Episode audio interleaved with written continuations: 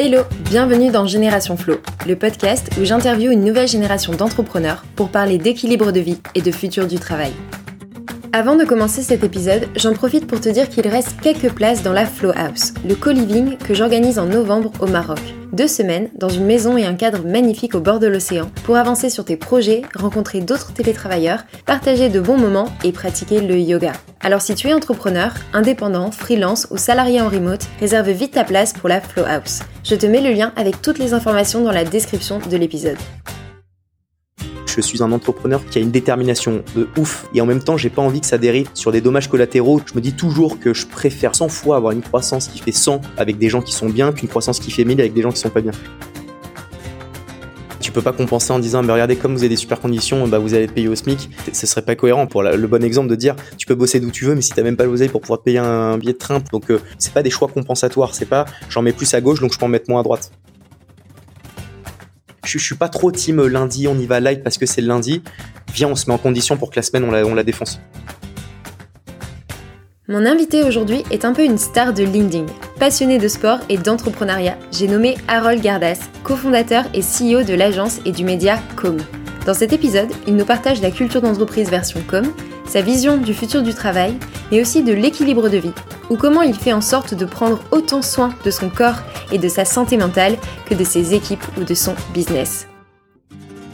Je suis, un enfant à papa, enfin, c'est-à-dire que tous les dimanches je vais déjeuner chez mes parents, je, je suis vachement, vachement porté famille. J'adore bosser le matin en fait. Moi, 7h30, je taffe. Par contre, tu vois, à 17h, 17h30, mon cerveau, il est moisi de chez moisi. Jamais tu me verras bosser à 20h, 21h, jamais. Moi, je pesais ce que je mangeais, j'ai mes objectifs de rigueur assez folle. De quadriller en fait ma vie, j'ai besoin moi d'être quadrillé. Entreprendre, c'est un, un, fucking marathon, parce que si tu le vois 100 mètres euh, et qu'au bout de deux ans tu seras mort, tu vas vouloir revendre ta boîte, les gens vont te dire fuck, t'es cramé, ça sent, donc euh, je te rachète rien du tout. Et où tu vas plus en pouvoir faire un burn-out et tu te casses la gueule. Hello Harold. Salut Romy. Bienvenue sur le podcast Génération Flow. Je suis ravie de t'avoir. Bah, moi aussi. Enfin, ça y est. Enfin, on y arrive. Ce que je vais te demander, si ça t'embête pas, c'est commencer simplement par te présenter, parce que moi j'ai fait mes devoirs un petit peu, mais euh, peut-être que tout le monde ne te connaît pas. Bah oui, c'est euh, sûr. Qui est Harold? Eh ben, écoute, salut à toutes et à tous. Donc, je m'appelle Harold. J'ai tout, euh, je viens d'avoir 30 ans. Ça me fait trop bizarre de le dire là. Ça y est, le, passer, la, passer cette, ce cap.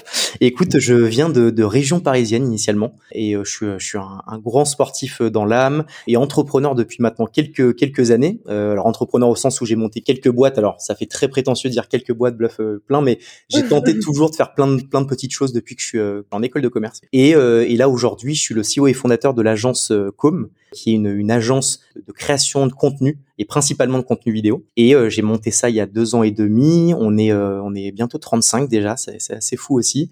Et euh, écoute, on, on, crée des contenus que ce soit tu vois pour les réseaux sociaux jusqu'à des gros spots télé. Et aussi, et je finis là-dessus, le, le, lancement d'un média qui s'appelle Comedia il y a un an, qui a pour but de faire intervenir des entrepreneurs entrepreneuses de plein de secteurs différents avec un fond ultra intéressant parce qu'on parle de business, avec un format qui change un peu, tu vois, des je, vais pas citer les d'autres médias un peu relous, mais tu vois, costard cravate, c'est pas trop la vibe de comédia. On essaye de rafraîchir tout ça, d'avoir un contenu un peu plus euh, un peu plus novateur dans, dans la forme. Et puis, écoute, on fait un peu plus de, de 10 millions de, de, vues la première année en organique, ce qui est quand même assez cool euh, pour à notre échelle. Et puis, euh, et puis voilà. Je parle beaucoup, donc va falloir que tu me quadrilles, Romy, je te le dis. Non, c'est parfait. Moi, ça me va. Continue. Monologue. J'ai rien à faire. Alors, du coup, tu disais comme vous l'avez lancé il y a combien d'années de Deux ans et demi. On va fêter nos trois ans en septembre là. C'était pendant le, le, confinement, du coup, ou pas? C'était quatre mois avant le confinement. Putain, on lance ça. Beau, en plus, beau démarrage. Et là, boum, confinement, c'est des oh Seigneur. Et euh, au final, ça a été, mais c'était c'était chaud. Ouais. ouais, parce que mm. moi, je me souviens du coup, je pense comme beaucoup, avoir vu passer euh, la vidéo de lancement où en fait euh, tu t'étais mis euh, toi du coup en avant dans cette vidéo mm. et, et en fait c'était hyper disrupteur. Enfin, on s'est dit mais attends, qu'est-ce que c'est quoi? Qu'est-ce qui se passe? Quel est cet ovni? Et, bah c'est vrai que c'est, je pense que vous avez amené une, une vague de, de modernité, de jeunesse dans tout le domaine de l'agence. Moi, j'y connais pas énormément en termes de euh, de job parce que j'ai jamais bossé en agence. Par contre, euh, point de vue annonceur, etc. C'est vrai qu'on a l'habitude de, de grosses boîtes, de gros paquebots très traditionnels. Et, euh, et là, il y avait ouais, il y avait un côté hyper cool, décalé, pas prise de tête. Est-ce que c'est dans l'ADN de Com ça du coup d'être vraiment chill, d'être cool? Franchement, Totalement. Bah après, donc euh, sans, le, le, discours euh, de pro de la startup nation où tout est beau, tout est rose.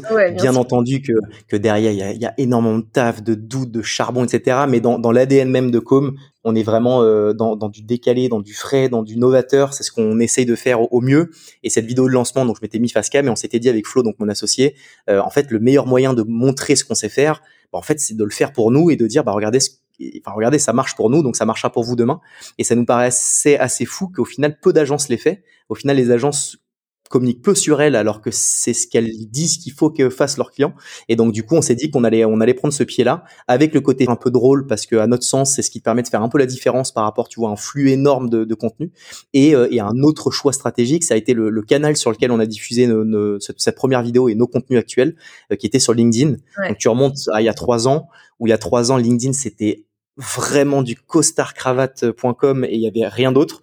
Et on s'est dit, et c'était un risque, mais euh, je pense que il faut prendre des risques, en tout cas bien, bien les bien les jauger, mais il faut prendre des risques. Et c'était de se dire, viens, on, tente sur LinkedIn de mettre un vent de fraîcheur sur un truc qui est un peu corpo. Et soit on se fait défoncer, soit bah ça plaît à certains et, euh, et ça a plu à certains donc euh, donc et certaines et donc c'est cool. C'est comme ça que ça a commencé un petit peu à, démarrer. Ouais, c'est vrai que c'est, c'est, euh, ça arrive pile poil au moment où il y a eu un, ou en tout cas moi j'ai ressenti un vrai switch dans sur LinkedIn dans l'approche et dans l'ouverture des gens. Moi, tu vois, à l'époque c'est pareil, c'était, je pense quelques années avant, c'était encore très commercial. Je vais démarcher. Ensuite, c'est passé très euh, euh promotion, euh, job, employé. Et en fait, maintenant, ça dévie complètement sur du lifestyle, toujours avec un angle et une approche professionnelle. Tu viens pas raconter tes vacances, sauf si il y a une leçon derrière ou quelque chose que tu peux que tu peux tirer dans le pro. Mais ouais, c'était vraiment, je pense, ce, switch. Et du coup, c'est cool qu'il y ait, euh, tu vois, du, du, business comme vous, des boîtes qui soient mis à communiquer de la même façon que nous, euh, indépendants ou salariés, on avait envie euh, de communiquer sur cette plateforme, tu vois. Mm. En plus, LinkedIn, il y a un potentiel viral qui est énorme qu'il n'y a pas sur d'autres plateformes lifestyle comme Instagram, en tout cas à l'époque. Donc, très beau choix. Absolument. Et, et, encore, tu vois, je trouve, je trouve encore que que la plateforme a évolué là ces six derniers mois. Euh, vraiment, tu vois, il y a, y a, de plus en plus de gens qui créent, ce qui est génial dans un sens, et ce qui est aussi ce qui, ce qui nécessite à chacun d'être de plus en plus novateur dans la, dans la création de contenu parce que bah, le classique, tu as plus de monde, donc faut se différencier. Et je trouve que ça, ça évolue encore plus, je sais pas si tu ressens ça, mais tu vois entre il y a euh, deux ans et maintenant, mm. et, et, ça prouve bien, et ça c'est ce qu'on essaie de faire chez Com, c'est de de jamais rester sur des acquis euh, et toujours se dire que tout évolue, que ce soit les réseaux, la mentalité des gens, la manière de consommer euh, des contenus, etc. Et donc il faut toujours être novateur. Et, et pour celles et ceux qui connaissent pas Com, regardez un peu ce qu'on fait, mais tu vois on a fait des web-séries en parlant de business, mais sur des chiottes. Enfin on essaie toujours d'être novateur dans l'approche. Il y a du bon et du beaucoup moins bon, mais voilà quand tu dresses le la big picture, c'est ça, ça ça fonctionne pas trop mal. Ouais. Ok. Et super transition. Du coup, c'était quoi à l'époque euh, votre différenciation, la, la, promesse qui a, qui a fait que parce qu'il y a le il y a le format, donc il y a la vidéo mhm. que tu as fait, mais il y avait le fond aussi qui était différent de des offres euh, traditionnelles d'agence. Ouais, c'est ça. Bah, en fait, le, le, on a, on était donc dans un dans un océan rouge, c'est-à-dire qu'il y a énormément de concurrents, beaucoup de créateurs de contenu en indiv et, en agence, et on a pris le choix donc de l'humour et du réseau. Ça, c'est celui de ce, ce, dont on a déjà parlé, et aussi le prix, donc stratégie assez classique de se dire comment est-ce qu'on fait pour casser les prix et que ce soit bah, du coup hyper, euh, que ça donne envie à certains. Et, euh, et donc ça a été par le prix en disant en fait, moi j'étais parti du principe de me dire que des porteurs et porteuses de projets, il y en aura tous les jours, il y aura toujours des gens qui vont se lancer dans l'entrepreneuriat, et pour autant c'est pas du tout la cible des agences traditionnelles parce que c'est des trop petits budgets. Mmh. Donc je me suis dit comment est-ce qu'on peut targeter cette audience? Euh, bah, le prix allait leur parler, c'était sûr, mais tu peux pas faire juste un truc pas cher parce que sinon ton modèle n'est pas viable dans le temps, c'est juste un bon coup de com et, c'est mort. Tu vois. Et, euh, et, au final, on s'est posé euh, avec Flo, on s'est dit le mieux en fait, c'est de, co-construire la, vidéo avec ses porteurs et porteuses de projets en disant typiquement, et je, donne souvent cet exemple mais qui est assez parlant, euh, plutôt que d'aller louer un lieu à 2000 balles, bah, c'est l'appartement de, de la personne, plutôt que de prendre des figurants où c'est 500 euros fois 10 personnes, bah ça va être les potes, les potes en question. Donc en fait, c'est je mets moins d'argent, mais je mets la main à la pâte. Et donc, ça permet à nous de passer moins de temps sur des choses qu'on aurait, qu'on aurait normalement budgété, tu vois. Et donc, de trouver un bon équilibre. Et l'offre qui avait bien marché, c'était l'offre à 1000 euros, qui est vraiment très, très accessible euh, pour la, la, vidéo pro. Et donc, ça, c'était un peu, le, encore une fois, l'angle de différenciation initiale, avec pour ambition, dès le démarrage, d'étoffer euh, les contenus vidéo qu'on allait faire, parce que maintenant, le panier moyen est plutôt aux alentours de 25-30 000. Ça veut pas dire qu'on fait plus de vidéos à 1000 euros, mais on fait aussi des vidéos à 300, 400 000 euros. D'étoffer les verticales, c'était pas que de faire de la vidéo, c'était aussi de faire de la création de contenu au sens large. Donc c'est de la photo, c'est du marketing d'influence, c'est penser tes stratégies en amont. Donc voilà. Après ça c'est, je te, je te parle de ça, je te fais le, résumé assez court de trois ans de taf, mais on avait voilà tout de suite cette volonté de se dire on se différencie, mais on voit tout de suite dans le long terme comment est-ce que demain on arrivera à, pivoter notre strat pour que pour qu'il y ait vraiment une, une croissance saine et exponentielle. Ok. Cette approche euh, que vous avez eue du coup de, en fait, euh, prix euh, bas et hyper accessible à tout le monde, vous, ça vous oblige aussi à avoir encore plus de créativité, de potentiel d'apport d'idées, de propositions de valeur à ce niveau-là, parce que du coup, t'es moins dans l'opérationnel. J'ai des bons bails, j'ai des super figurants et, et j'ai des bonnes relations pour avoir les meilleurs lieux de Paris. En fait, tu, tu dois, tu fais from scratch quoi parfois et tu dois être beaucoup plus ouais, créatif, j'imagine. Ah, c'est clair. Franchement, on a fait le plus dur au démarrage. Hein. Vraiment, je, le sens, le, côté euh, vraiment investissement versus rentabilité, ça a vachement évolué. Maintenant, on fait encore des vidéos à vidéo à 1000 euros, mais on en fait quand même moins. Et, euh, on se rend compte qu'on avait euh, vraiment, on, avait cravaché comme t'as pas idée. Parce que pour pouvoir faire des, vidéos à 1000 euros, faut avoir un peu de renta, mais t'en as pas énormément. Parce que même si tu marges à 50%, tu gagnes 500 euros par vidéo, t'imagines. Donc, faut en faire quand même un sacré paquet. Et donc, au démarrage, c'était que moi et Flo, et on a, on a vraiment euh, charbonné bien, bien comme il faut. Quand t'as plein de petits clients, j'imagine que t'as aussi ce travail à chaque fois de prospection relationnelle à faire que tu fais en doublon, en, triple, en triplette, alors que quand t'es sur un gros client, tu le fais une fois, ça dure plusieurs semaines, et là, tu as une dynamique de fréquence qui est, qui est bien plus euh, compliquée à gérer, j'imagine, surtout quand tu te lances. bah c'est ça, c'est le, nerf de la guerre dans n'importe quel business, c'est la rétention parce que bah, tu as de la visibilité sur du long terme. Nous, c'était que des one-shots avec des trucs créatifs, par industrie, par personne. Il euh, fallait éduquer les gens à la vidéo, donc c'était vraiment très compliqué. Mais ce qui est cool, parce que si tu arrives à passer ça, c'est que le reste est un peu plus chill. Et franchement, j'ai vraiment le sentiment, alors qu'on grossit maintenant, que, que l'intensité du travail, elle est toujours présente, mais elle s'est un petit peu, euh, franchement, ça s'est vraiment allégé, ce qui est assez assez ouf. Et, euh, et merde, je voulais dire un truc aussi par rapport à ça. C'est quoi euh, On avait donc aucune rétention et on n'avait pas de commercial. En fait, moi, je, je y avait, entre moi et Flo, il n'y avait pas de sales. On s'était dit, et ça, c'était une strat qui était assez maligne, je pense, c'était de se dire comment est-ce qu'on fait pour que les gens viennent à nous, parce que ta, ta position de commercial est bien meilleure quand quelqu'un toque à ta porte, plutôt que, que toi, tu vas toquer à la sienne. Si tu arrives en disant salut, j'ai des beaux fruits, achète-les bon bah t'as 900 sur 10 que la personne te dit dégage j'en ai pas envie. Alors que si la personne vient te voir en disant j'ai besoin de fruits montre-moi les tiens là ton approche est différente. Et nous vraiment c'était dit plus on va faire de contenu parce que des vidéos à 1000 euros on va devoir faire du volume bah plus on va pouvoir diffuser des, choses qu'on a faites, et plus si on a fait bien le taf, les gens vont venir nous voir. Et tu vois, trois ans après chez Com, on a, eu une fois un commercial pendant trois quatre mois, mais ça l'a pas fait donc euh, pour X ou Y raison, mais donc du coup on a stoppé. Mais sinon, de manière générale, on n'a jamais eu de commerciaux, ce qui veut dire que c'est uniquement de la demande entrante parce que euh, nos prods montrent ce qu'on sait faire. Et donc, donc tu vois, moi ça c'est une vraie fierté de me dire en trois ans on n'a pas eu de commercial. Je trouve ça assez ouf. C'est vraiment juste bah, du bouche à oreille, de un peu de rétention maintenant, et surtout des prods qui montrent le taf qu'on fait, qui donnent envie aux gens de nous contacter. Ça enlève aussi peut-être un petit peu du côté euh, justement cool et accessible euh, de Com où tu dis c'est moi qui viens chercher, je vais chercher les gros deals, alors que là c'est en fait si t'as une demande, si t'as un besoin, viens nous voir, on a la porte ouverte quoi. Exactement. Et tu vois, les, les, euh, les, les demandes qu'on a, euh, c'est des vidéos à 2-3 000 euros, comme on a des demandes entrantes qui sont euh, des personnes qui nous disent, bah, j'ai mon spot à 250 000, comment on fait? Et je trouve ça trop, trop cool parce qu'on pourrait se dire que dans cette logique, tu te fermes les portes en grand, au grand compte et en fait, tu restes que sur des petits contenus.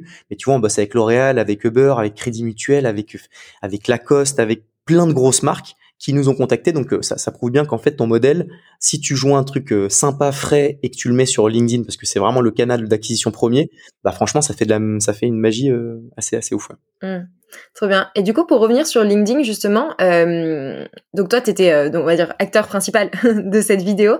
C'était une volonté pour toi de te personnel brander, du coup, par rapport à Com. Est-ce que c'est toujours le cas? Quelle est ta relation, toi, par rapport à l'agence? L'agence ou le média, d'ailleurs? Ouais, et ben écoute, ouais, c'était totalement euh, totalement volontaire de mettre une tronche sur euh, Com euh, parce qu'à notre sens, ça rapporte de l'humain. Tu vois, t'as as plus envie d'aller voir une personne quand tu sais l'identifier plus que juste c'est une structure juridique. Bon bah c'est moins personnel. Ça, on y viendra peut-être au fur et à mesure des discussions, mais c'est c'est pour moi devenu essentiel d'avoir un vrai personnel branding de marque et, de personnes de fond. Enfin pour moi de, de, des fondateurs. Donc ça a été stratégique. maintenant, on a revu ça euh, alors de manière un peu transitoire, mais pour effacer un peu mon visage de com, pour pas pour rendre l'agence dépendante de, de, de, moi. Il faut absolument que demain, si moi je me, je, je parte ou si j'ai un accident ou s'il se passe quoi que ce soit, euh, que bah, bah qu'en fait ça ça n'impacte en rien l'activité de com. Et donc euh, donc c'est très bien pour moi un démarrage d'avoir un visage qui, qui correspond à une entreprise, mais il faut rapidement avoir en tête qu'il faut euh, qu'il faut pas que ça la rende dépendante euh, parce que parce que ça peut être chiant même si tu vois demain je veux revendre com dans 5 10 ans j'en sais rien si c'est com égale Harold j'aurais échoué, tu vois, dans un sens. Euh, bon, là, c'est pas du tout l'ambition, donc, euh, donc voilà. Mais, euh, mais, mais je pense que ça a du bon pour un démarrage et c'est comme tout, c'est une question d'équilibrage et de dosage. Euh, quand tu mets un peu de sel, c'est pas grave. Quand t'en mets trop, c'est pas bon. Et c'est la même chose avec euh, avec avec personnifier une, une, entreprise. De le faire un peu, c'est très bien. De le faire trop, ça peut avoir du, du moins bon. Est-ce qu'il n'y a pas une question d'ego aussi pour peut-être les fondateurs, tu vois, qui ont du mal à détacher leur propre image de celle de la boîte, du coup, de bah, en fait, je suis la boîte et, et j'ai du mal à considérer que c'est une entité à part? bah, maintenant, je te, je te, le dis maintenant, on a eu cette réflexion avec Flo, mon associé, où, où ça s'est devenu un peu ça avait tout son sens de se dire ok comment est-ce qu'on fait pour que Com explose et pas les fondateurs en soi? Donc franchement l'ego on a su le mettre de côté. Après l'autre question qu'on me pose souvent c'est vous êtes deux fondateurs, euh, toi t'as ta tronche et Flo pas du tout. Est-ce qu'il n'y a pas un sujet d'ego? Et ça, on en avait parlé dès le début. Et, et là, c'est aussi euh, le facteur chance de, de l'aventure entrepreneuriale, mais c'est que Flo est vraiment sur la partie technique et il a pas du tout envie de prendre la parole ou d'être face cam, etc. Alors que moi, j'adore ça. Moi, je voulais être comédien. Enfin, j'aime trop ça. Donc, en fait, là, là pour le coup, les planètes étaient bien alignées. Il y a pas, il y a jamais eu de sujet d'ego. Tu vois où Flo m'a dit ouais, mais attends, je comprends pas. Moi, j'ai envie de passer sur BFM et tout en vrai, c'est hyper sain, on s'en est parlé, puis, et puis, euh, puis voilà. Mais je pense que l'ego dans l'entrepreneuriat, faut réussir à le mettre de côté. C'est dur, hein. euh, c'est vraiment vraiment dur. Mais euh, mais c'est vraiment, je pense, un paramètre qui peut faire qu'une boîte commence à se casser un peu la gueule. Mm. C'est pas bon, je pense. Tu viens de dire que donc l'ego, c'était pas forcément un, facteur, enfin c'est pas du tout même un facteur positif pour pour la croissance d'une boîte, en tout cas pour la durabilité d'une boîte. J'aimerais bien te demander du coup quel entrepreneur tu es? Comment est-ce que tu te considères? Putain, c'est une, bonne, bonne question au niveau de, enfin, si, je te parle, si tu me parles de l'entrepreneur que je suis, moi, je le, réfère à Com et aux gens qui sont chez Com. Euh, je pense que ma, ma, qualité euh, première, c'est, euh, c'est être à l'écoute et dévoué pour les personnes qui bossent chez Com. Ça a été une, une, à la fois, c'est une source de motivation et un peu de, d'angoisse. Alors c'est un, un, trop gros terme, mais j'ai besoin que tout le monde soit bien. Et ça a du bon et parfois du moins bon. Et je te dis vraiment pas ça en mode oh c'est trop beau, Harold est trop gentil. C'est vraiment la réalité. Et si tu demandes aux 35 personnes chez Com, c'est a priori ce qu'ils diront, c'est que j'ai toujours ce sentiment de est-ce que tout le monde est bien dans cette boîte, est-ce que tout le monde kiffe? Et, et c'est vraiment quelque chose qui est important pour moi et pour euh, Flo et pour les managers. Donc je dirais que je, je suis un entrepreneur qui, qui a une détermination mais vraiment de ouf. Vraiment, j'ai envie de croquer le monde comme jamais. Et en même temps, j'ai pas envie que ça dérive sur euh, sur des dommages collatéraux. Tu auras des gens qui vont au final mal survivre ça, etc. Je me dis toujours que je préfère 100 fois avoir une croissance qui fait 100 avec des gens qui sont bien qu'une croissance qui fait 1000 avec des gens qui sont pas bien. Et, mm. et je le vois, hein, tu vois, moi, je, je, je discute avec pas mal d'entrepreneurs, etc., qui ont fait le choix, et ça peut s'entendre, de plutôt se dire, fuck it, j'ai qu'une vie et il faut que je bouffe ça et c'est pour moi, tu vois, que je le fais euh, au démarrage. Donc, faut pas que je me défocus de ça mais au détriment du, du, du aussi de, du, bah, des gens qui sont dans leur dans leur entreprise. Tu vois, nous on a très très peu de turnover. Il y a quasiment personne qui est parti chez Com, ou alors c'est qu'on les a fait partir parce que ça collait pas, mais ça a jamais été lié à l'humain plus qu'à la qualité, aux compétences. Et ça, c'est aussi le jeu. Je suis pas non plus, euh, tu vois, je, je, moi je le dis souvent chez Com. Hein. Vous êtes bon, vous allez exploser. Si à un moment vous êtes moins bon, une fois, deux fois et que ça colle plus, c'est pas vous, c'est juste que ça colle plus à la croissance et donc euh, donc faut s'arrêter. Mais mais voilà. Donc pour revenir sur la question, je pense que je suis un entrepreneur qui a la niaque, qui a qui a envie, mais qui perdra jamais ses valeurs, je pense, vraiment. Et du coup, qu'est-ce que tu mets par exemple en place euh, dans ta boîte justement pour euh, que euh, ta team se sente au top chez Com? La transparence des informations. C'est-à-dire que j'ai toujours dit, et le premier jour et aujourd'hui encore, quand il y a un truc qui va, dites-le nous. Quand il y a un truc qui va pas, dites-le nous. Et je le dis souvent en mode, si vous ne dites pas quand ça va pas, c'est que vous mettez en danger l'entreprise. Et vous vous mettez en danger vous, hein, vous, vous mettez en danger nous. Jamais tu vois de management ou en mode, euh, si on nous dit quelque chose, on va taper euh, du poing ou être un peu vénère, parce qu'au final c'est contre-productif, les gens veulent plus parler. Donc on s'est toujours mis en mode open, en mode parlez-nous quand ça va pas. Et donc cette transparence-là, je pense qu'elle est, elle est, majeure pour avoir une croissance saine. Et en même temps, je m'en suis rendu compte, euh, ça a une limite, ou en tout cas c'est important de garder en tête que quand tu tu, tu mets ce modèle de management en place, parfois t'infantilises un peu les gens en mode dès que ça va pas, bah, on a tendance à en parler, dire ah mais ça va pas pour ci ou pour ça. Et au tu te dis non attends putain mais c'est le taf, euh, regarde ce qui se fait à droite à gauche et en fait tu te rends tu te rends compte que tu peux un peu infantiliser les gens. Donc en fait ce qu'il faut c'est réussir à trouver le bon équilibre entre euh, savoir être être à disposition pour chacun à l'écoute et avoir un discours qui est vachement constructif euh, pour que pour que les gens comprennent et en même temps sans infantiliser les gens donc savoir taper du poing quand il quand il faut parfois mmh. pour éviter qu'il y ait un qui tu vois une espèce de de sentiment de d'enfant trop gâté qui qui qui peut gueuler quand il a envie et qu'au final ça ça ça mette une sauce qui soit qui soit pas ouf.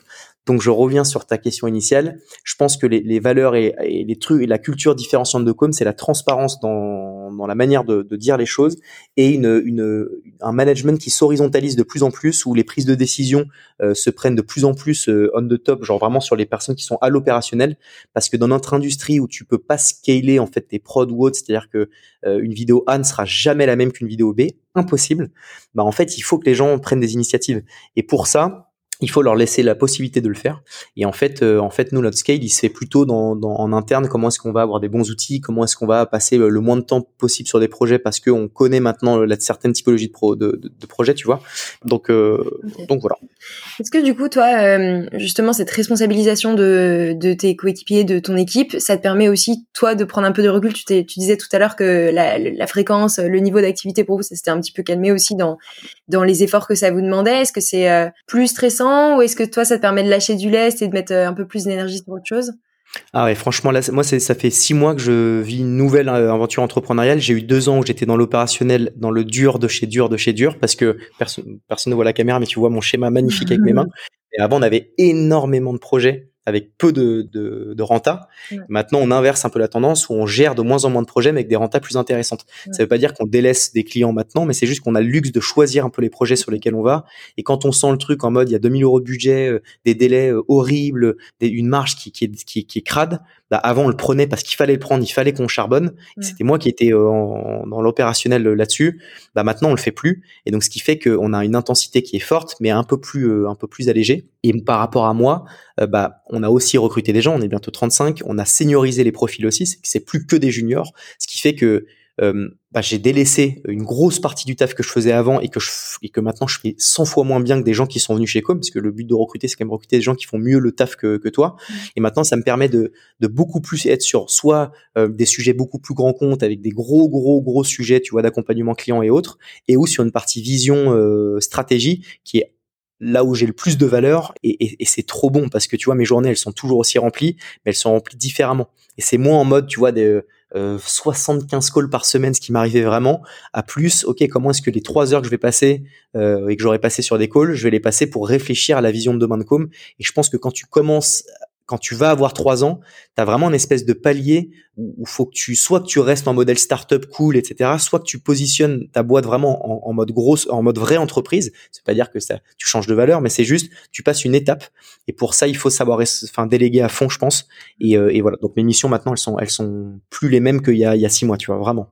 C'est ouf.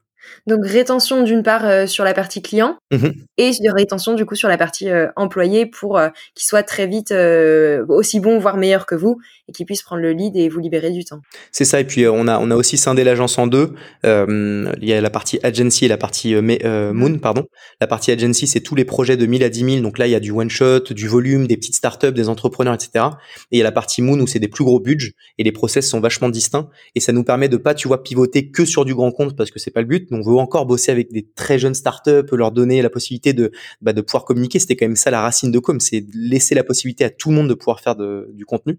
Donc on l'a on l'a juste scindé avec des process qui sont différents et les deux ont leur euh, renta, les deux fonctionnent bien. C'est juste que on a outillé ça de manière un peu euh, différente et, voilà. Donc on n'oublie pas non plus les projets sur lesquels on a on s'est positionné au démarrage tu vois on sait on n'a pas la logique de se dire bon bah maintenant qu'on marche bien les petits comptes dégagés on va prendre que des grands comptes vraiment on a autant de grands comptes que de, de, de petites startups en one shot ok et du coup avec tes équipes vous bossez comment? Il me semble que tu m'avais dit que vous étiez euh, full remote ou si vous bah, avez des locaux maintenant Si si, là on a des on a 350 mètres carrés à Sentier, ils sont trop beaux les bureaux. Vraiment, c'est une grosse fierté. Euh, c'est juste qu'en fait les gens font ce qu'ils veulent. Tous les lundis, tout le monde doit être au bureau. C'est le moment où on est tous là, c'est en mode petite fourmilière, ça enfin c'est trop bien tu vois tu vois tout le monde et après du mardi au vendredi tu fais ce que tu veux tu bosses d'où tu veux tu fais ce que tu veux en, en moyenne on est je pense une entre 12 et 15 à l'agence en moyenne, tu vois, de ça, ça y a un peu de roulement. Chacun fait un peu sa life, ouais. Et globalement, c'est quoi les retours euh, de tes employés par rapport à ça justement? C'est qu'ils sont plus contents de revenir au bureau ou est-ce qu'ils sont contents d'être chez eux? Gérer, j'imagine, il y a aussi, tu vois, chacun a peut-être euh, des projets ou des side projects. Je sais pas comment ça marche chez toi. Euh, en fait, les gens sont contents d'avoir la possibilité de faire ce qu'ils veulent et c'est ça qui est assez ouf. Tu vois, j'ai lu le livre de Netflix, La règle pas de règle, qui disait que hum, ils instauraient au sein de leur boîte le fait d'avoir des vacances illimitées. Ils se sont rendus compte que quand ils imposaient des vacances euh, les gens prenaient cinq semaines de congés payés. Et quand il leur disait vous pouvez en prendre autant que vous voulez, les gens en moyenne en prenaient trois semaines. Et pourtant ils se sentaient encore mieux. Mais en fait, la logique, elle est même plus de se dire euh, euh, je fais du télétravail ou je suis au bureau, c'est juste de se dire j'ai la possibilité de me dire que je fais que j'ai que je prends mon, mon propre choix, tu vois. Et, et bon, donc ça c'est important, je pense, de le mentionner. Et pour revenir à la racine de ta question, euh, les gens en moyenne font, je pense, deux trois jours euh, par semaine euh, à l'agence mmh. parce qu'ils kiffent voir les gens, etc. Et qu'il y a des moments quand ils ont envie d'être dans leur bulle, d'avancer, de bombarder, bah ils sont chez eux ou je sais pas trop où, et puis ils font ils font leur live, tu vois. Mais quand quand arrives à quantifier un peu et à, mettre des espèces de d'OKR, donc de d'objectifs tangibles euh, par personne, putain, mais tu le fasses au bord de la mer ou tu le fasses chez Com, moi, moi j'en ai rien à carrer, juste des livres et fine. Et et ça veut pas parce que je sais que là il y en a qui vont écouter des entrepreneurs qui vont se dire putain c'est un discours euh, bullshit fort parce que parce qu'il y en a beaucoup qui l'ont un peu euh, qui l'ont dit et qui c'était pas forcément une réalité mais vraiment pour le coup je, je vois pas pourquoi si demain quelqu'un fait le même taf sur un bureau euh, ou au bord de la plage puisse pas le faire au bord de la plage tu vois. Euh, moi, moi j'ai besoin que les gens restent euh, parce qu'ils sont bien parce qu'ils gagnent bien leur vie et parce qu'ils peuvent avoir un peu le luxe de faire ce qu'ils veulent. Le, le, le monde du, du, marché du travail a quand même tellement évolué où maintenant il y a de plus en plus de freelancing plus en plus de gens qui peuvent bosser d'où ils veulent etc que toi en tant que structure en tant qu'entreprise tu as intérêt à aussi évoluer un peu dans ta manière d'opérer parce que sinon tu deviens le gros truc un peu pénalisant. Tu dis putain moi je suis dans une boîte je dois aller au bureau c'est casse-couille.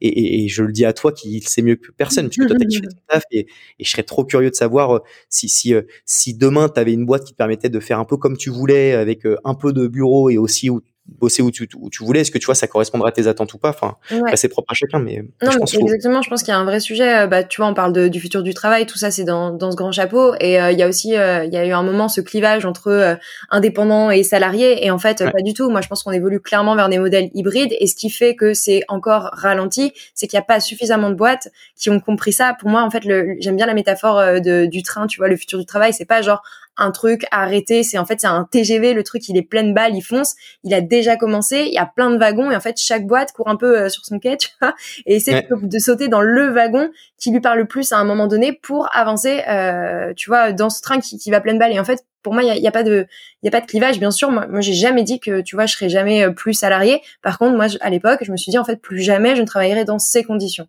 Et c'est vraiment ça. T'as tout dit et je trouve que c'est ça c'est t'as tout tout résumé en disant c'est pas que tu travailleras plus dans une boîte c'est que tu choisiras de ne plus bosser dans certaines boîtes.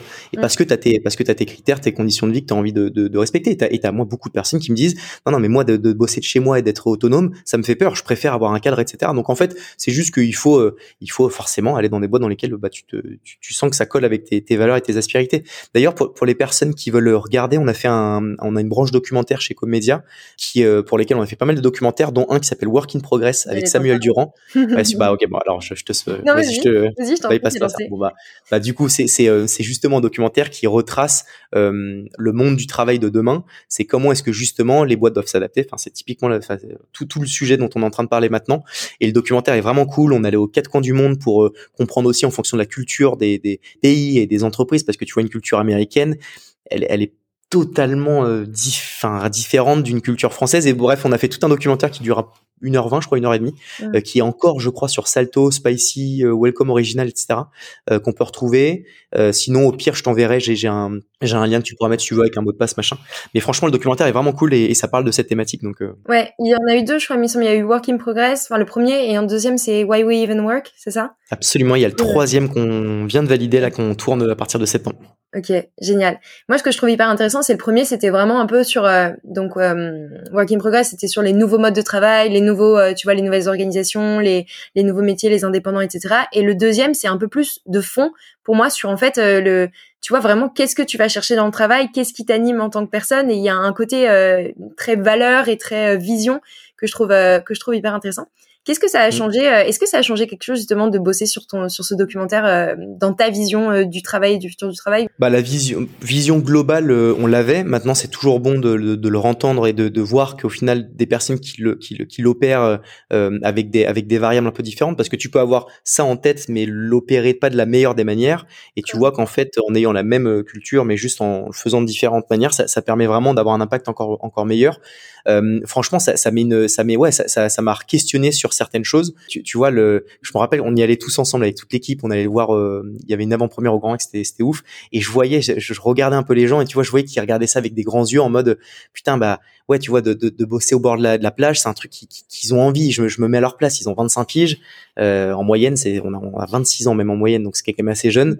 Euh, les gens ont envie de ça. Et avant, c'était plus en mode télétravail de chez toi et il y avait moins la logique de si t'es à l'autre bout du monde, bon bah tu peux taffer, euh, tu peux taffer si tu veux. Et ça, tu vois, c'est un truc qui a, qui a changé, c'est que Bon, il y a plein de personnes qui me disent que je peux prendre mon train vendredi soir et revenir vendredi d'après. Je bosse de chez moi euh, à schnock, j'en sais rien. Bon bah fine, tu vois. Et ça, c'est un truc qu'on n'avait pas forcément fait et on n'était pas contre. C'est juste qu'on n'en avait pas parlé en disant que c'est possible de le faire. Et ça, tu vois, on l'a fait. Donc euh, ouais, ça, ça, a eu un impact forcément sur moi, clairement même, et, euh, et sur ma manière de, vouloir manager, manager mon équipe. Et ça se trouve, euh, dans, six mois, je vais euh, te dire en fait, c'était pas la bonne manière. Il y a peut-être une meilleure manière maintenant de le faire. mais ce qu'il faut, c'est toujours être un peu à l'écoute et regarder ce qui se fait, écouter les des gens qui ont fait des choses et voir si ça t'adapte bien à ton industrie parce que moi, si je pouvais te dire qu'on est en 100% remote, je le, franchement, je crois que je le ferais. C'est juste que pour le coup, on est dans une, dans, dans l'audiovisuel où tu dois aller tourner, être sur place. Bah ouais, tu dois monter. quand tu montes, faut que tu aies ton réel et en même temps ta post-prod. Enfin, tu peux pas faire ça. Mais par contre, viens, donne les billes que de, de, à tes gars que si demain euh, tu peux monter ton truc pendant une semaine et rentrer chez toi, bon bah fais, le tu vois. Donc euh, donc voilà. Donc ouais, ça m'a ça m'a franchement réconforté en tout cas dans certains choix et, et me donnait encore plus l'envie de, de pousser ça, ouais. Hmm. Et toi, dans cette volonté du coup que tout le monde se sente bien, tu, dis bah ok en fait tu leur donnes les, les cartes, euh, ils ont les cartes en main en fait de faire qu'ils se sentent bien euh, avec toi au final. Bah c'est ça et puis euh, et puis en plus il y a pas que ça tu sais on sait gérer l'humain ça c'est un truc qui que je connaissais pas parce que les autres boîtes que j'ai montées on était max je crois 10 et tu as vraiment un palier je trouve quand tu commences à être 20 c'est plus du tout la même chose. Euh, c'est pas moins bien, c'est juste que c'est différent. Avant, tu vois, jusqu'à 10-15, c'est euh, moi j'étais en direct avec tout le monde tout le temps. Et là, je me rends vraiment compte que je peux plus euh, et que donc du coup, pour essayer de faire transpirer ta culture, tu dois les faire transpirer au middle management, qui eux vont le transpirer sur sur sur leur, les personnes qui managent. Et c'est et c'est plus complexe. Et donc donc j'ai vraiment senti un, un, gap dans la manière d'opérer. Et et puis pour tenir de toute façon les gens, c'est la rémunération, ça c'est une évidence, il y a pas de sujet. Et ensuite, c'est tes conditions de travail. Donc si, si faut pour moi faut cocher ces deux cases et c'est possible de le faire vraiment je pense donc euh. c'est intéressant que tu parles de rémunération c'est pas un sujet qu'on entend euh, je trouve aussi souvent euh, dans l'univers des startups ou des boîtes en général parce qu'en plus le alors le tu me dis si je me trompe mais l'agence dans la tête des gens c'est tu vas au charbon tu tu fais du 60 heures par semaine et t'es payé peanut quoi c'est clairement ça franchement c'est clairement l'industrie elle est comme ça hein. vraiment la réalité serait mentir de dire que c'est pas ça au démarrage on payait au prix des agences donc autant donc c'était très bien parce que enfin c'était le prix du marché Mm. mais du marché qui est sous-payé. Donc en vrai, ça veut dire qu'on payait pas suffisamment. Bon, je te dis ça, c'est c'est pas non plus, c'est on payait pas 1300 euros, je te rassure. Mm. Enfin, je peux calculer les SMIC, mais euh, mais voilà, tu payes, on payait pas des 4000 balles euh, dès le début. Et là, c'est la magie aussi de la croissance, c'est que bah on commence à étoffer les équipes, à senioriser, et tu vois les les les salaires vont de ouais de, de 2000 jusqu'à enfin après hors euh, fondateur etc jusqu'à même 6000 euros. Donc c'est quand même cool. T'as un gap qui est assez large et avec surtout des possibilités de, de primes, des possibilités de de, de tu sais d'augmenter ton salaire. Putain. oui, bah d'augmentation, je sais plus. D'augmentation. Non mais c'est ça d'augmentation, c'est simplement ça. Euh, d'augmentation, etc. Voilà. Et, et, ce qui fait que là, on, là, pour le coup, maintenant, on se positionne bien au-dessus de, de, ce que fait le marché de, de, de l'agence. Et là, as, pour moi, parler d'un truc qui, qui est vachement révélateur de ce qu'on veut faire chez Com, c'est que le milieu de l'agence, c'est dur parce que c'est pas scalable, euh, parce que c'est toujours euh, quelque chose de nouveau. Faut aller au charbon, c'est physique, on tourne, donc tu, tu portes les caméras, t'es sur place, c'est vraiment complexe. Donc c'est encore plus un impératif de mettre des super conditions à côté parce que c'est physique, tu vois. Et, euh, et après, l'avantage la, aussi qu'on a, c'est que c'est pas scalable et je trouve ça génial aussi parce que ça veut dire que c'est à chaque fois quelque chose de différent et, et on est dans un métier nous de passion. Tu peux c'est impossible de bosser sans être passionné dans notre taf euh, parce que bah c'est de la créa de ouf on est des artistes en soi tu vois. Et euh, et c'est trouver le bon équilibre entre intensité assez vénère mais au final comme tu as des bonnes conditions à côté que tu es bien payé et que tu euh, en plus fais ce que t'aimes bah je trouve que ça ça marche bien. Donc l'agence ce sera toujours complexe ce sera toujours du charbon mais mais c'est à nous fondateurs CEO de de donner un maximum d'assets pour que ça que ce soit le, le plus le plus agréable possible tu vois. Mmh. ouais puis il y a le côté je trouve que l'argent finalement en fait c'est pas seulement de l'argent pour faire euh, de l'argent c'est l'argent pour t'acheter aussi des meilleures conditions tu vois. Si euh, si tu as un salaire euh, qui est de 200 300 ou 500 ou 1000 supérieur bah en fait tu peux te prendre un abonnement à la salle de sport à côté de ton taf au lieu d'avoir à traverser Paris parce que c'est moins cher. Tu peux payer une babysitter tu peux garder ton appart à Paris et comme tu dis aller te faire tu vois une semaine de coworking dans le sud de la France sans avoir à louer en, en se louer en Airbnb. Enfin c'est c'est un stress en moins mental. C'est une évidence. Mm. Ouais, c'est clair. Et tu peux pas compenser en disant, mais regardez, comme vous avez des super conditions, bah vous allez être payé au SMIC. C'est pas, ce serait pas cohérent parce que comme tu l'as dit, pour le bon exemple de dire, tu peux bosser d'où tu veux, mais si t'as même pas l'oseille pour pouvoir payer un billet de train pour aller, je sais pas trop où. Mm. Donc, euh, je pense qu'il faut mettre ça quasiment au même échelle. Et c'est pas des trucs, c'est pas des choix compensatoires. C'est pas, j'en mets plus à gauche, donc je peux en mettre moins à droite. Faut que tu mettes la possibilité de faire un peu euh, enfin de travailler à ta sauce rapidement au plus haut parce que ça c'est quelque chose qui, qui aura de toute façon que du bon pour ta boîte parce que plus de productivité etc euh, moins de turnover et autres et que le salaire après en fonction de ton activité et de la croissance de ta boîte euh, faut que ce soit vite vite un paramètre parce que tu vois nous on a on a débauché là on commence et c'est la strate de débaucher des gens chez nos concurrents c'est c'est aussi le, le, game. Et pour ça faut payer, faut tu vois on ils nous disent souvent genre trop bien comme ça me parle machin euh, et la question de fin c'est donc du coup vous payez combien par rapport à l'agence B tu vois. Et c'est le game et jamais de la vie je me dirais putain on parle d'argent c'est pas bien c'est c'est normal et, voilà on essaie d'aligner les d'aligner tout ça au mieux donc euh, voilà de payer bien et de et de mettre les gens bien. Bon ça c'est le monde idyllique maintenant ça arrive pas toujours mais on essaie de faire au mieux en tout cas. Et du coup on parle de bien-être des salariés. Euh, qu'en est-il du tien? Comment est-ce que tu te sens? Alors franchement, j'ai eu la fin de la deuxième année où ça a été très compliqué. Euh, j'ai toujours kiffé ce que je fais, j'ai toujours aimé, mais ça, ça a beaucoup impacté euh, mon cadre de vie euh, annexe à, à Com. C'est que j'ai mais quand je te dis tout fait pour comme, c'est tout fait pour comme vraiment.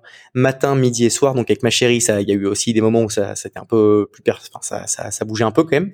Euh, avec mes potes aussi, je les voyais beaucoup moins. Avec ma famille aussi. Moi, je suis quelqu'un qui suis méga famille. Je vois mes parents tout le temps. Bah, on en parlait avant de, mm. avant de commencer le podcast. Là, je suis chez même mes parents parce que je, je déménage et, et j'adore ça. Et je les voyais moins. Et alors eux ne m'en voulaient pas, mais moi, ça me frustrait et donc ça me mettait dans un, tu sais, dans une espèce d'atmosphère qui était pas celle que je voulais.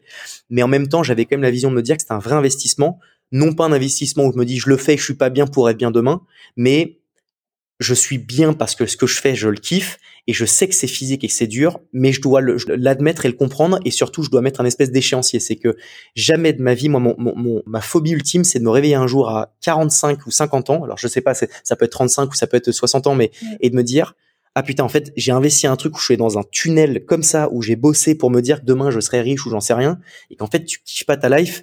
Euh, moi je suis hypochondriaque j'ai peur de la mort j'ai peur de tout c'est horrible. Donc euh, tu vois, s'il y a une semaine que j'ai passé une, semaine pas ouf, ça, ça me stresse parce que je me dis putain, je viens de gâcher une semaine de ma life. Donc, euh, donc j'ai eu un moment un peu de, de charbon et là, ça fait euh, six mois où les conditions sont bien bien meilleures pour moi. Je parle de moi, Harold. J'ai jamais autant kiffé ma life de toute ma vie entière et ça se trouve, je te dirai ça demain dans une autre boîte. Mais je trouve du sens dans ce que je fais. Les gens sont bien à 90% et, euh, et, tout se passe bien. On a une belle croissance et j'espère que ça durera. Mais je je suis vraiment vraiment épanoui en ce moment et je te dirais tout l'inverse si c'était tout l'inverse parce qu'il faut aussi dire les choses qui vont pas. Mm. Il y a des moments de doute, il y a des moments de stress, il y a des moments où je me dis, on va jamais réussir. Ou ça, ce serait de mentir de te dire qu'il n'y a pas, il y a pas ça. Mais dans les hauts et les bas qu'il peut y avoir, c'est dans une courbe qui est croissante et c'est ça le plus important, tu vois. Donc le bilan est méga positif, surtout en ce moment. Trop trop cool. Tu parlais d'échéancier, je trouve ça hyper intéressant. C'est vrai qu'à un moment donné, tu vois, j'étais un peu dans le mode idéaliste et je me disais, ouais, non mais les entrepreneurs, même quand tu lances un projet, il faut que tu prennes du temps pour toi, il faut que tu aies cet équilibre euh, dans ton quotidien, tu vois, vie pro, vie perso, que tu continues à faire du sport et tout. En fait, je pense que la vérité, c'est que t'es es obligé de cravacher à un moment donné quand tu veux te lancer, quand tu veux faire des grandes choses. Mais ce qui est intéressant, c'est, tu vois, cette démarche que t'as, te dire, en fait, c'est hors de question que je rentre dans un tunnel où je ne vois pas le bout et où je suis pas capable de me dire stop. Exactement. Exactement, et ça, ouais. enfin, je suis archi d'accord, et c'est ça le, principe d'échéancier. Après, c'est dur parce que tu dis toujours, ouais, mais attends, six mois de plus, six mois de plus, mais si tu te mets pas, en fait, c'est un peu comme quand tu vois, t'attends un bus à l'arrêt de bus, tu sais qu'il y a du retard, et t'as ce principe de dire, ok, j'attends cinq minutes de plus. Mm. Et au bout de cinq minutes, tu dis, ouais, mais putain, j'ai déjà attendu cinq minutes, viens, j'attends cinq minutes de plus. Et en fait, tu rentres dans une spirale où plus tu vas attendre, plus tu te diras, mais attends, en fait, faut que je pousse cette attente parce que sinon, tout ça, je l'aurais fait pour rien. Et je pense qu'en fait, au démarrage, faut te, faut te mettre avec un peu de variable de variable où tu dis bon en fait je peux rajouter 20% ou en enlever 20 ou en enlever 20 pardon mais c'est de te dire vas-y je me laisse un an ou je me laisse six mois ou je me laisse deux ans ou je me laisse un moment donné où je sais que j'ai j'ai cette période là pour pouvoir tout défoncer ou atteindre les objectifs que je me suis fixé. Et je pense que c'est que cet exemple du bus il va être parlant pour tout le monde et que si tu le tu le réfères à ta, à ta boîte c'est si tu te dis bon bah dans un an j'arriverai à souffler et, euh, et faire d'autres choses. Et qu'au final, au bout d'un an, tu n'y arrives pas, tu dis, bon, vas-y, allez, je repars sur un an parce que là, ça, ça marchait pas, mais c'est normal. Mm. Bah, tu peux vite rentrer dans une spirale qui est très dangereuse. Et, et, et j'apporte à ça, donc du coup, un second point que tu as levé, c'est du temps pour soi. Euh, ça, donc, tu as l'idéal du meilleur des mondes où faut aussi te laisser du temps pour toi, etc à la fois c'est quelque chose d'idyllique, mais en même temps c'est un impératif parce que entreprendre c'est un, un fucking marathon. Parce que si tu le vois 100 mètres euh, et qu'au bout de, de, de, deux ans t'es cramé, bah franchement tu seras mort, tu vas vouloir revendre ta boîte, les gens vont te dire mais fuck, t'es mort, euh, t'es cramé, ça sent donc euh, je te rachète rien du tout. Et où tu vas plus en pouvoir faire un burn-out et, tu te casses la gueule.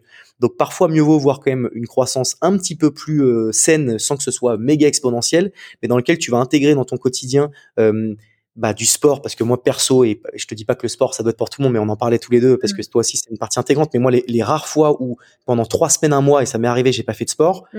je me sentais pas bien et j'étais pas bien dans mon taf parce que j'arrivais pas à trouver du temps pour moi et maintenant que je m'impose comme une réunion de mettre parfois une heure et demie de sport mais je me le mets comme si euh, c'était un call avec quelqu'un du CAC tu vois et je le bouge pas ce rendez-vous bah en fait c'est un équilibre qui me permet de pouvoir avoir une vision plus marathon toniste, je sais pas si ça se dit, mais en tout cas de, ouais, on fait ça tranquille et, et ce temps euh, investi pour toi, c'est un temps qui, est majeur pour pour voir long terme.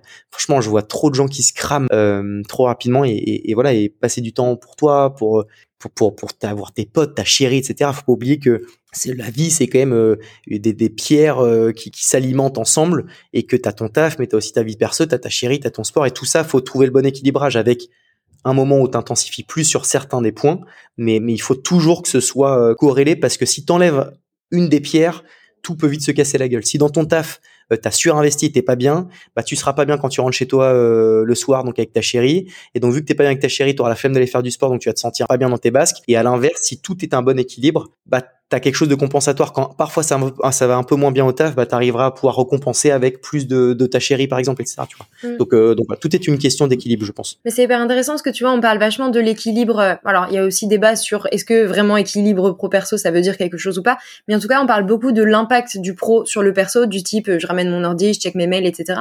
Mais on parle pas beaucoup de l'inverse.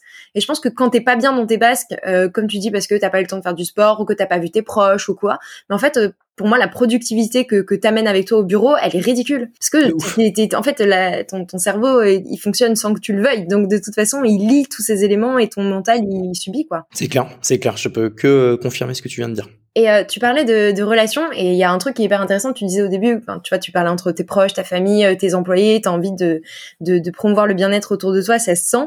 Euh, je pense qu'il y a aussi un côté un petit peu égoïste à être tout le temps dans en fait moi pour moi je fais cette croissance ma startup mais à un moment donné est-ce que j'impacte les gens autour de moi? Parce que ben qu'on le veuille ou non c'est comme ça c'est comme les athlètes de haut niveau en fait leurs proches bien sûr la, vie est changée et le quotidien est changé aussi c'est clair bah c'est toujours on en revient aux questions d'équilibre c'est bien sûr que moi je pense à moi bien sûr que je pense à ce que j'ai envie de, de, de faire dans, dans deux ans dans trois ans etc c'est une évidence mais déjà, il y a deux choses. Il y a si tu vois de manière égoïste, c'est il faut de toute façon bien entourer pour atteindre tes objectifs à toi. Et après, tu as aussi une question de valeur. Et que moi, je vraiment, je te le dis, quand quelqu'un va pas bien, ça, m'impacte et je j'envoie des slacks en me attends, tout va bien là, je te voyais machin. Et en fait, je sais que si jamais de toute façon autour de moi ça aura pas, mes objectifs perso seront moins bien atteints parce que j'arriverai pas à être aussi épanoui que je le suis. Donc, euh, donc il faut trouver le bon équilibre entre tes objectifs perso, des objectifs de boîte et les objectifs de chacun. Trop d'une chose est pas bonne et un peu de beaucoup est souvent mieux. Mmh. Et euh, du coup, tu parlais donc de, de, famille, de relations, de sport. C'est quoi, toi, tes, tes grands piliers euh, de ton équilibre, si tu devais euh, nous raconter un petit peu ta vie? Franchement, je vais pas être très novateur, mais le sport à balle de chez balle, j'en fais depuis. J'ai cinq piges vraiment mmh. à balle mes potes. J'ai les mêmes potes depuis que j'ai 4 ans. J'ai en espèce de meute de loup euh, depuis depuis tout, un peu toujours. Donc ça c'est une évidence. Bah, ma boîte comme Never et euh, et euh, bah, ma chérie et ma famille que je mets dans le même panier, mm. mais qui, qui, qui, est vraiment. Je te, dis, moi je suis, je suis un, enfant à papa. Enfin c'est-à-dire que tous les dimanches je vais déjeuner chez mes parents. Je, je, je suis vachement vachement vachement porté famille et je pense que ça se ressent dans la manière de manager d'ailleurs chez Com. Je pense que vraiment c'est totalement lié.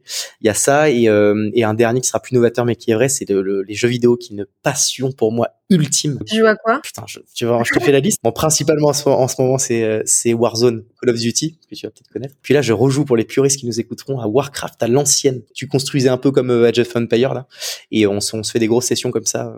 Donc euh, donc voilà, c'est un peu un peu ça mon équilibre. Euh, tu vois, je t'aurais dit voyager, autre, j'adore voyager, mais c'est pas non plus mon, j'adore ça, mais c'est pas tu vois mon, mon truc fondamental comme toi peut l'être, j'imagine. Mm. Donc moi, ce serait vraiment ça. Je suis assez casanier en vrai. Hein. donc moi, tu vois, voir mes potes, ma famille et jouer à la console et faire du sport, ça c'est mon quotidien parfait, tu vois, vraiment. Ouais, c'est hyper intéressant ce que tu dis justement sur, euh, enfin, c'est pas le cœur de, de ce qui constitue mon équilibre, tu vois, c'est qu'on a aussi tendance à se dire, bah, ouais, non, mais à ce compte-là, mon équilibre au quotidien, il me faut euh, le beurre, l'argent du beurre, la crémière, et on liste tout ce dont on a envie de faire. Non, pour moi, c'est plus dire, en fait, si tu fais une croix sur euh, ces choses, le sport, le voyage, en fait, ça t'impacte. Tu vois, c'est comme les pieds de ta table. Tu coupes un pied, ta table, elle tombe. Et en fait, le reste, c'est du bonus. Si franchement, je peux me faire un FIFA avec mon frère de temps en temps, cool. Mais par contre, mon équilibre, en effet, moi, si tu m'enlèves le sport, tu me vois plus. Et, et ça, je pense qu'on est aussi censé pas faire des sacrifices, mais simplement faire des choix dans notre vie et se dire, bah en fait, tu ne pourras pas tout avoir, mais par contre, c'est quoi vraiment euh, ces piliers dans ton quotidien qui, en fait, te font te sentir bien dans ton corps et dans ta tête et où euh, il y aura pas de compromis, quoi Je suis archi d'accord. Et puis parfois, il y a aussi des choix compliqués. Mon père, il me disait un truc à l'ancienne et je, trouve que ça a vachement de force, c'est de dire choisir, c'est renoncer. Et je trouve ça assez beau. C'est t'as deux options que tu choisis. A, c'est que tu renonces à B. Et en fait, alors ça veut pas dire que si t'aimes le sport, tu peux plus faire de jeux vidéo, mais c'est juste dans la logique de ce que tu dis, c'est juste choisis bien bien tout ce que tu tous les fondamentaux que tu auras. Et si le reste n'arrive pas à l'avoir, c'est marginal et c'est pas des choses qui sont euh, essentielles pour toi et, fine, tu vois. Et puis au pire, c'est du kiff. Euh, voilà, moi les jeux vidéo, c'est j'ai besoin de faire ça autant que toi du sport. Euh, si je le fais pas, ça me saoule et ça fait partie de mes fondamentaux réellement, tu vois. J'allais te poser la question du coup de, de ce que t'apportait le sport en fait dans l'entrepreneuriat, mais là je me rends compte que c'est un peu une, une, question bateau parce qu'en vrai on sait on sait tous, je pense, ce que nous apporte le sport, mais si tu veux en parler, mais ça m'intrigue de savoir euh, qu'est-ce que tu tires euh, des jeux vidéo ou d'où vient cette passion? Bah franchement, euh, franchement, je joue depuis tout petit, vraiment depuis tout petit. Je pense, j'ai toujours joué de ça avec mes potes. À l'ancienne, c'était pas en mode réseau, euh, internet, machin. T'étais en mode chez toi et t'avais tes quatre potes et tu jouais à quatre devant ta console. Et on a toujours joué à ça, donc on a toujours joué ensemble. Donc il y avait quand même ce côté assez communautaire. J'ai rarement fait des jeux solo. Tu sais, t'as des trucs un peu comme World of Warcraft où t'es solo, machin, etc. J'ai toujours été plutôt en mode on fait des, des trucs ensemble, etc. Puis écoute, c'est juste que j'étais mordu par ça et j'ai toujours un peu joué. Ça permet de déconnecter aussi peut-être un peu de, du taf. ouais, de, de, ouf et peut-être de me défouler, hein, puis de, ouais, de penser à autre chose. C'est un peu le, le, la continuité de ce que je faisais quand j'étais petit et c'est un peu une Madeleine de Proust, tu vois peut-être, ou de me dire, bah ça me rappelle aussi ce que je faisais avant avec mes potes, que des bons moments. Et donc je sais quand je me dis, ok, je, je joue, c'est c'est un bon moment parce que je le je le réfère à ce que j'ai à ce que je faisais plus jeune où c'était toujours bah, des barres de rire avec mes potes, etc. Et donc, euh, donc je pense que c'est resté dans le coin de ma tête. Et puis, et puis je l'alimente puisque je joue quand même assez souvent, pour pas dire tous les jours. Après, comme tout, une question d'équilibre. Tu vois, je suis pas là à dire je joue de 16h à minuit et demi, mais j'aime bien me taper une petite heure le soir tranquille. Euh, je suis avec mes potes, euh, on le moment de discuter et tout. Autant que le sport. Bah, ça, tu le sais, je parlais une sportive de haut niveau, mais, mais non, pas du tout. mais du coup, le sport pour toi, c'est c'est plus un loisir du coup, ou c'est ou c'est plus quelque chose que tu fais pour ton corps ou tu vas pour ta tête ou, les deux C'est totalement les deux. Franchement, c'est c'est totalement les deux. J'aime me sentir assez fit euh, visuellement, je vais pas mentir vraiment. Euh, quand je quand ça a un peu de gras et tout, ça me ça me stresse euh, un truc de ouf et sans que ça rentre non plus dans de tu vois de l'égocentrisme où j'ai pas envie d'être d'être un dieu grec, je m'en fous, mais c'est juste que je pense que c'est compliqué. Toi, tu le sais parce que tu fais du sport et je sais que moi j'ai plein de mes potes qui me disent mais t'es un malade. Moi, je pesais ce que je mangeais. Enfin, je mmh. j'avais mes objectifs euh, vraiment assez euh, de rigueur assez folle. Et, euh, et j'ai moi j'ai mes potes qui me disent mais, frère, t'es t'es un psychopathe. Enfin, pourquoi? Et la réponse c'est que je sais pas trop. Je sais juste que le fait de quadriller tout, moi, ça a du bon pour moi. Tu vois, de, de savoir que je mange ce qu'il faut pour que ce soit bon pour moi et pour mes objectifs, ça me va. Il y en a qui, qui me disent vraiment mais c'est pas bien, tu te restreins, etc. Moi, je le vois plus en mode non mais je je suis bien accompagné. Je sais que si je mange, je te dis n'importe quoi, 2500 calories avec une bonne répartition, etc., c'est ce qui est bon pour moi et mes objectifs. Bah, ça me rassure. Et alors, peut-être que certains vont se dire, mais c'est un psychopathe, mais mais de quadriller en fait ma vie, j'ai besoin moi d'être quadrillé, tu vois, mais mon, agenda euh, au millimètre près, j'ai mes rendez-vous, mes trucs, ça me rassure. Si j'ai pas ça, je suis perdu et je peux vite partir un peu en coucougnette et je serai moins productif. Puis je pense que c'est une forme euh, de contrôle aussi quelque part où tu vois l'entrepreneuriat c'est tout sauf euh, cadré, c'est tout sauf euh, linéaire et routinier. Enfin tu sais pas ce qui t'attend, tu sais pas de quoi est fait ta vie. Et moi je suis un peu comme toi, je sais que contrôler des choses dans mon quotidien, avoir euh, tu vois des, des process, des choses qui sont en fait cadrées où je sais, j'ai même pas besoin de réfléchir, je sais comment ça va se passer. En tout cas ça, ça se passe comme je l'ai prévu. Et eh ben c'est rassurant, tu vois, dans un quotidien en mouvement ou hyper hyper spontané d'avoir ce cadre, tu vois. Absolument, c'est exactement ça. Et ça fait du bien. Je pense que tu peux pas le comprendre tant que tu l'as pas testé vraiment. Euh, moi, je me rappelle encore au moment parce que là, je fais beaucoup de plutôt en mode muscu, machin, etc. Et, euh, et quand on me parlait de ça, je me disais mais c'est quoi sport de beauf, machin? Mais tu vois, mon pote me disait ça, il pesait ces trucs. Je fais mais c'est quoi ce, cet ovni?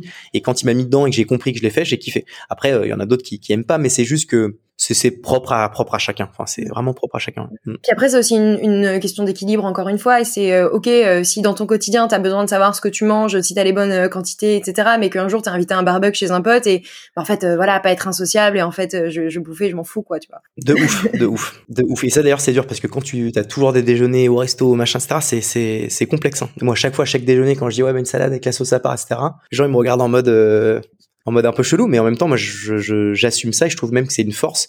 Et, euh, puis j'applique ma méthode je m'en bats l'égoïsme fais ta life euh, comme euh, bon te semble. Et puis, euh, si tu te soucies le moins du regard des gens, tu vis le, la meilleure de tes vies, je pense. Ou en tout cas, pareil, une question de dosage, mais... Je te pose une question, parce que du coup, je pense que je suis un petit peu pareil. Quand tu es justement dans, dans, ce contrôle au quotidien, t'en as, en as parlé rapidement, je trouve ça intéressant, mais est-ce que pour toi, c'est pas stressant, tu vois, dans, dans ce quotidien d'être tellement avec les gens sur sollicité et comment tu arrives à gérer avec toi ce que tu vois, ton, ton contrôle et ta vie et les choses que tu fais pour toi et, bah, tu vois, souvent sur LinkedIn, on me demande, ouais, est-ce que tu peux, euh, enfin, on me, pose des questions comme beaucoup, tu vois, en mode, est-ce que tu as un quart d'heure, 20 minutes, etc. J'ai du mal à dire non, ce qui est chiant aussi, parce que du coup, il y a plein de moments où je, où je le dis oui, et au final, je repousse parce que, parce que au final, j'ai pas la bande passante, et, et ça me crée un sentiment un peu de frustration, un peu de stress parce que si je dis non, euh, c'est l'inverse de ce que au final de te dire que je suis en mode un peu, euh, je m'en fous de ce que pensent les gens, puisque si je dis parfois non à certaines personnes sur LinkedIn par exemple, on dit, je me dis vraiment que la personne à prendre pour quelqu'un de pas cool, alors que si j'applique ma méthode, j'aurais me dire bon bah fine et je m'en fous. Mais en fait moi ça m'impacte ça. Donc tu vois je, je je sais en fait je sais même pas si j'applique vraiment cette méthode parce que du coup j'accepte beaucoup et très souvent et, euh, et au final bah c'est pas la meilleure chose parce qu'au final je suis défocus très souvent parce que bah tu vois dans ta journée où tu es focus, tu fais un call euh, pour aider, etc. C'est très bien dans un sens que moi j'aurais aimé euh, à mon échelle, j'en sais rien. Je, je moi je je je suis, je suis une petite crotte donnée par rapport à d'autres entrepreneurs et en même temps je suis très bien par rapport à d'autres. C'est toujours une question de comparatif, mais j'aurais aimé que tu vois quelqu'un m'aide à, certains moments et j'essaye de le faire. C'est juste qu'il faut parfois faire faire des choix, tu vois, et, et c'est dur et c'est c'est dur parfois de dire non, mais je pense qu'il faut savoir le faire et je vais le plus le faire à la rentrée. Je me le suis promis de, de, de l'expliquer, de le faire comprendre. Et puis après, bah, s'il y a des personnes qui le comprennent pas et qui prennent ça comme quelque chose de prétentieux, bah écoute, c'est le game et, puis fine, tu vois. Mais euh, mais ça m'impacte parfois ouais, de, de me dire, ok, putain, la personne va me prendre pour quelqu'un qui est, je suis pas, tu vois, parce que moi, si je pouvais parler à tout le monde tout le temps. T'es un peu coincé entre euh, ta journée qui a 24 heures et t'as pas le choix, t'as des impératifs et, et euh, ton envie de, de, d'aider tout le monde. Et, euh, Ouais, exactement. Qu'est-ce que ce serait une journée type pour toi? Une journée type pour moi. Attends, bah, je vais regarder mon agenda comme ça au moins ce sera clair. Et ben écoute, le, je te prends un lundi parce que le lundi sont un peu plus similaires parce que c'est le moment où il y a tout le monde à l'agence. Je fais une première réunion le matin euh, qui s'appelle le Monday Morning où c'est aux yeux de avec tout le monde, je leur donne toutes les infos euh, euh, actuelles, ce qui s'est passé la semaine d'avant, ce qui va se passer dans les jours à venir, que tout le monde ait un minimum d'informations communes pour qu'on parle un peu le même même langage, avec un peu de motive, un peu de, de tout. Ensuite, j'ai toujours des points avec des les directeurs de pôle donc qui gèrent leur leur entité, leur entité donc on refait une passe sur un peu bah, pareil toute leur semaine etc mais de manière un petit peu plus précise rapport à chacun des pôles. Ensuite, je suis avec pas mal de monde et donc du coup, comme euh, certains, je les vois pas forcément la semaine, euh, beaucoup de questions-réponses où on discute sur des sur plein de plein de sujets. Euh, ensuite, beaucoup de, de mails le lundi matin, c'est le moment où alors j'essaie d'en faire un peu le dimanche soir. Moi, j'aime beaucoup bosser une heure, bosser une heure le dimanche soir parce que ça me permet d'être un peu plus ledge le lundi. Mais je fais beaucoup, beaucoup, beaucoup de mails. Ensuite, j'ai alors un déjeuner par mois, c'est avec tous les directeurs de pôle, on se fait un déjeuner tous ensemble pour parler un peu de tout. Et quand c'est pas le cas, j'ai souvent un déjeuner euh, pro, donc euh, c'est euh, soit des prospects, soit des clients actuels, etc. Ensuite, je me laisse un slot de sport. Ensuite, je me laisse un slot pour pouvoir bosser les nouvelles verticales qu'on lance, qu'on en lance H24. Euh, donc, pour répondre à ta question, il y a du commercial, de la vision, du management principalement. En vrai, principalement, c'est ça. Ok. Mais du coup, le, ton lundi, c'est pas du tout une journée reprise en douceur, quoi. Ah non, c'est vénère. Le lundi, c'est vénère. Mais tu vois, j'aime bien parce que le lundi, c'est 9h30, tout le monde doit être là. Et ensuite, sinon, c'est porte, porte fermée. Et c'est pas en mode relou, c'est juste, ça fait chier tout le monde le lundi. C'est, euh, t'as les yeux gonflés du week-end, etc. Go, grosse dose de, euh, voilà, de, de déter tous ensemble. Tout le monde est crevé. Let's go, on se met un gros kick euh, dans les fesses le matin ensemble. Je, je suis pas trop team lundi, on y va light parce que c'est lundi. Viens, on se met en condition pour que la semaine, on la défonce. Puis en vrai, si tu penses aussi opérationnel, c'est plus efficace. Enfin, moi, je le vois comme ça. Moi, je mets tous mes gros trucs euh, en début de semaine parce que je me dis, si j'ai un peu plus de temps en fin de semaine et que euh, je peux euh, me reposer, je me dis, si j'arrive vraiment à, à, tout donner en début de semaine, je vais faire ce qui est un peu plus cool et plus tranquille en fin de semaine et ce sera cool parce que t'es fatigué. C'est comme le sport, tu vois. Moi, je fais tout le temps comparatif au CrossFit. Euh, moi, je préfère quand les entraînements de bourrin sont en début de semaine parce que je sais que j'ai le poids de la semaine à traîner le vendredi et le jeudi et que du coup, c'est toujours un peu plus compliqué. Mon leg day, moi, c'est au début de la semaine parce que c'est le truc qui fait bien mal et du coup, je le fais au début, comme ça, le, plus dur est fait, et puis ensuite, c'est. Puis comme du coup, tu as la bonne notion d'équilibre, normalement, tu passes des bons week-ends. Absolument, c'est ça. Euh, routine ou pas routine Routine ou pas routine Routine, fort, fort, fort. Le matin, je m'étire, ça fait six mois maintenant que je le, je le dis, parce qu'avant, je me foutais un peu de la gueule de mes potes qui faisaient ça, je sais pas pourquoi d'ailleurs, mais je le fais, ça me fait du bien. Tu vois, je me mets mes petites zik tranquille. J'essaie de pas regarder mon portable, ce que j'ai fait pendant deux ans où je me levais, notification, boum, ton cerveau, il est positionné en mode euh, pas ouf. Et ça, j'avais lu qu'il fallait pas le faire et j'ai arrêté. Et donc là, je fais en mode ça, je prends mon café, et par contre, tu vois, au bout d'un quart d'heure, donc après le, mes 15 minutes d'étirement, je suis café et euh, mail direct, je taffe direct. Je me prends pas, tu vois, une heure détente le matin, sauf quand je vais aller au sport le matin, ça m'arrive. Mais euh, je suis vraiment, j'adore bosser le matin en fait. Moi, 7h30, je taffe. Par contre, tu vois, à 17h, 17h30, mon cerveau, il est moisi de chez moisi. Et, euh, et je préfère 100 milliards de fois bosser le matin. Vraiment. Jamais tu me verras bosser à 20h, 21h. Jamais. Franchement, sauf exception, jamais. Je déteste ça. Je, je suis pas bon. je suis mort. Génial. Est-ce que euh, si tu avais un peut-être parce que le, temps passe, un dernier conseil, mmh euh, peut-être un conseil que tu te serais donné à l'époque euh, et avec du recul que tu te que tu donnerais maintenant à, à, des jeunes entrepreneurs? Je vais sortir une citation du coup que j'aime beaucoup pour cette dernière phrase. Non mais t'as, je sais plus qu'est-ce qu'il avait dit. qu'est-ce qu'il avait dit ça C'était c'était Einstein. Donc a priori c'est un mec un mec sûr, mais il disait qu'en gros que la, la vraie folie c'était les personnes qui qui faisaient la même chose sans arrêt en espérant que ça change. Et en fait, je pense que ça, c'est un truc que, que j'aurais aimé, pas pour quoi, mais pour d'autres choses, c'est il faut être vachement persévérant et déter et y aller, mais il, y a, il faut savoir avoir, prendre le recul de se dire qu'il y a un moment où quand ça fonctionne pas, soit faut vraiment changer euh, son mode opératoire ou sa stratégie, soit passer à autre chose. Et tu vois, mais il y a trop de fois où euh, j'ai voulu faire des choses en me disant non mais je vais y arriver, vas-y et je continue, euh, etc. Et au final, où je me suis rendu compte que soit la manière dont je le faisais était pas la bonne, soit c'est que ça collait pas du tout au final à, ma personne.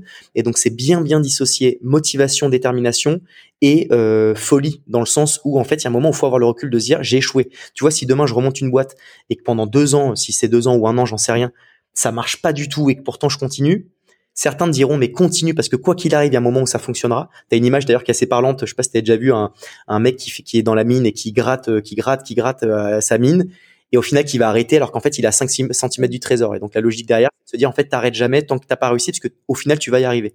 Je suis assez d'accord avec ça, mais je suis encore plus d'accord avec le fait de se dire qu'il y a un moment où faut admettre que ça fonctionne pas et que même si ça aurait pu fonctionner trois ans après, ça aurait été fait trop dans la douleur parce que le moment que tu t'étais donné dans lequel tu as donné toute ta personne, euh, bah si ça fonctionne pas, c'est que ça fonctionne pas. Donc voilà, le recul de se dire que parfois on échoue et que ça marche pas, de d'admettre que, que ça colle pas et qu'il faut qu'il faut changer. Voilà, ce serait ça ma mon advice. Parfait. Mm. Bah merci beaucoup Harold, c'était un plaisir de t'avoir au micro de Génération Bah moi aussi Romy. Bientôt peut-être à Paris. Bah séance de muscu, pas de CrossFit de muscu. Voilà. Merde. Bon, on verra, on va négocier. Ça marche. Merci beaucoup. Merci Romy. Ciao. Bye. Hello à nouveau, merci d'avoir écouté l'épisode jusqu'au bout. Si tu veux soutenir Génération Flow, la meilleure chose à faire, c'est de laisser 5 petites étoiles sur Spotify ou Apple Podcast, ou bien simplement en parler autour de toi, ça m'aidera beaucoup. On se retrouve pour le prochain épisode, à très vite